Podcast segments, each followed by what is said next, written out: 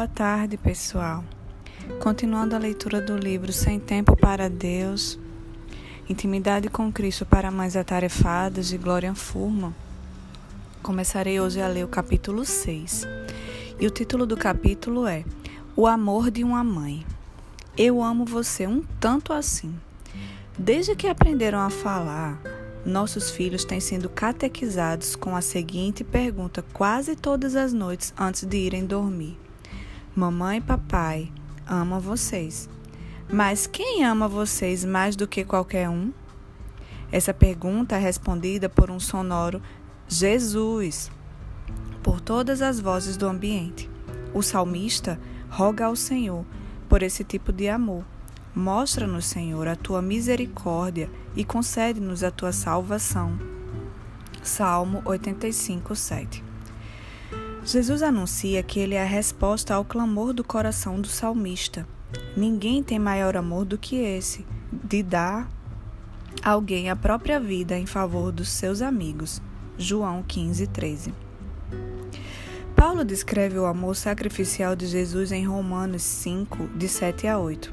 Dificilmente alguém morreria por um justo, pois poderá ser que pelo bom alguém se anime a morrer. Mas Deus prova o seu amor para conosco pelo fato de Cristo ter morrido por nós sendo ainda pecadores.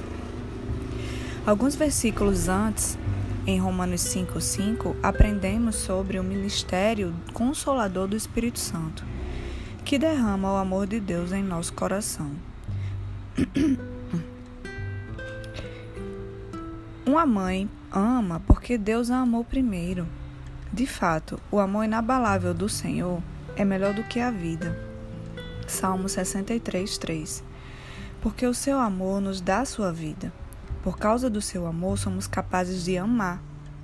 Nós amamos porque ele nos amou primeiro. 1 João 4,19. É esse amor, o amor de Cristo, que compele mães cristãs a amarem seus filhos. O amor de Cristo em seu coração é o que transborda quando a mãe fala gentilmente a seus filhos, mesmo quando eles não respondem gentilmente. O amor de Cristo ecoado em sua alma é o que faz com que uma mãe estenda graça aos seus filhos, que conseguem ouvir um saco de batatas fritas sendo aberto do outro lado da casa, mas não conseguem ouvir certas palavras ditas na presença deles, como: limpe seu quarto, o amor de Cristo nos controla quando falamos as palavras do Evangelho de esperança aos nossos filhos vez após vez. O amor de Cristo convence as mães a não viverem para si mesmas, mas a viverem para Jesus, que morreu e ressuscitou por elas. Segundo Coríntios 5:15. Uma mãe que tem fé em Jesus Cristo ama por causa da esperança preservada para ela no céu. Colossenses 1, de 4 a 5. Sabemos que é isso, que isso é verdade, porque a Bíblia diz que é verdade. Pessoalmente, outra razão pela qual sei que isso é verdade é porque minha própria mãe me amou de forma sacrificial e incondicional por causa da sua fé em Cristo. A fé na graça futura foi, sem dúvida, o que sustentou o coração da minha mãe no pesadelo que foi minha adolescência. Eu era uma escarnecedora, ela me amava sinceramente. Eu andei no conselho dos ímpios. Ela me amou o suficiente para me dizer que eu estava desgarrada. Eu andava no caminho dos pecadores. Ela me amou o suficiente para me contar sobre o perdão de Jesus. Nenhum vale de pesadelo de uma mãe é tão escuro que Jesus não possa suportar os seus fardos por todo o caminho. A esperança da graça futura de Deus por meio de Cristo é o que mantém o coração de uma mãe firme, quando tudo o que ela sente é que está se desfazendo em milhões de pedaços.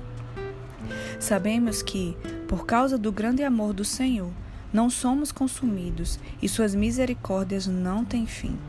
Lamentações 3:22. Mesmo Jeremias, que viu a desola desolação da sua amada cidade, colocou sua esperança no próprio Senhor, Deus, e não em suas circunstâncias. Ele reconheceu que as misericórdias de Deus se renovam a cada manhã. Lamentações 3:23. E essa fé na graça futura de Deus foi o que capacitou Jeremias a dizer: A minha porção é o Senhor. Diz a minha alma, portanto esperarei nele. Lamentações 3:24. Você não ama a forma como a Escritura faz o seu coração ficar abalado com as inescrutáveis maravilhas da glória e ao mesmo tempo seguro? Imagine, o Senhor é a sua porção. Não está convencida? Basta olhar para o que o Pai fez com seu único filho, que voluntariamente deu a si mesmo em seu lugar, a fim de que Jesus pudesse fazer de você o tesouro dele e pudesse fazer dele o seu. Estou tentada a apostar tudo o que tenho na mudança de comportamento, cruzar os dedos e esperar o melhor. Mas a salvação que as mães e seus filhos, mas a salvação para as mães e seus filhos pertence ao Senhor nós, todos nós, devemos depositar a nossa confiança no Filho, agarrando-nos à sua cruz, e devemos nos alegrar na esperança da glória de Deus. O amor sacrificial de uma mãe capacitado pelo Espírito é o que permite que ela voluntariamente complique sua vida para o bem de seus filhos. Basta pensar nas dificuldades extraordinárias que você já observou em sua própria vida na sua vida, na vida da sua mãe e na vida de outras mães que você conhece. Particularmente, as muitas mães adotivas que conheço dificultaram suas vidas de forma voluntária e alegre, a fim de amarem sacrificialmente os seus filhos. O amor, como o de Cristo, encontra espaço, de forma voluntária e alegre, para as dificuldades, a fim de olhar para os interesses dos outros. Se recebemos encorajamento conforto, afeição e compaixão de Cristo e fomos enxertados nele pelo seu Espírito, então devemos transbordar com esse mesmo encorajamento, conforto, afeição e compaixão que flui da unidade com Cristo. Filipenses 2:2. Quando servimos nossa família, tomamos o cuidado para não servi-la de uma maneira que aumente o nosso ego. Em humildade, consideramos os outros superiores a nós mesmos Filipenses 2:3. Ao criarmos nossos filhos, não existe nenhuma tarefa demasiadamente humilhante quando temos essa mentalidade, a mentalidade de Cristo Jesus, o servo humilde. Pensem como o Senhor Jesus Cristo se de forma voluntária e alegre tomou a sua vida difícil, tornou a sua vida difícil para que pudesse partilhá-la conosco embora subsistisse em forma de Deus, não julgou como usurpação o ser igual a Deus. Antes, a si mesmo se esvaziou, assumindo a forma de servo, tornando-se em semelhança de homens, e reconhecido em figura humana, a si mesmo se humilhou, tornando-se obediente até a morte e morte de cruz. Filipenses 2, de 6 a 8. Como se não fosse suficientemente humilhante para o Criador tornasse o Deus encarnado. Esse inocente autor da vida humilhou-se ainda mais, permitindo-se ser crucificado como um criminoso. É verdade que os nossos filhos precisam ouvir constantemente esse evangelho que dá vida. Nós, mães, precisamos ouvi-los também. Lembro-me de como meu apego ao eu primeiro tornou-se evidente para toda a minha família em uma manhã de calor no deserto. As cirurgias no braço de Dave trouxeram alguns períodos de recuperação muito intensos e dor física persistente. Às vezes, ele não podia tomar banho sozinho, vestir-se ou alimentar-se. Algumas vezes tive que colocar meus filhos mais novos ao lado do meu marido para alimentá-los todos de uma vez. Durante uma manhã particularmente difícil, todo mundo estava pedindo pela ajuda e atenção da mamãe. Havia duas fraldas para serem trocadas. Ninguém tinha separado suas roupas para aquele dia, e meu marido precisava da minha ajuda para abrir o chuveiro e a pia do banheiro. Em meio aos gritos das crianças, Dave ainda tinha humor para fazer uma piada. Muito bem, crianças, quem, quem de nós gritar mais alto vai ser o primeiro a ter ajuda para se vestir da mamãe? Eu não ri, eu não podia. Por alguma razão, a amargura que eu senti em relação à minha situação era tão profunda que havia criado raízes. Eu estava com raiva e suponho que eu tenha ficado com raiva por um bom tempo. Eu havia esquecido que Deus não é apático à minha situação. Eu havia deixado de ver a alegria como uma batalha pela alegria em meio à tristeza em um mundo caído.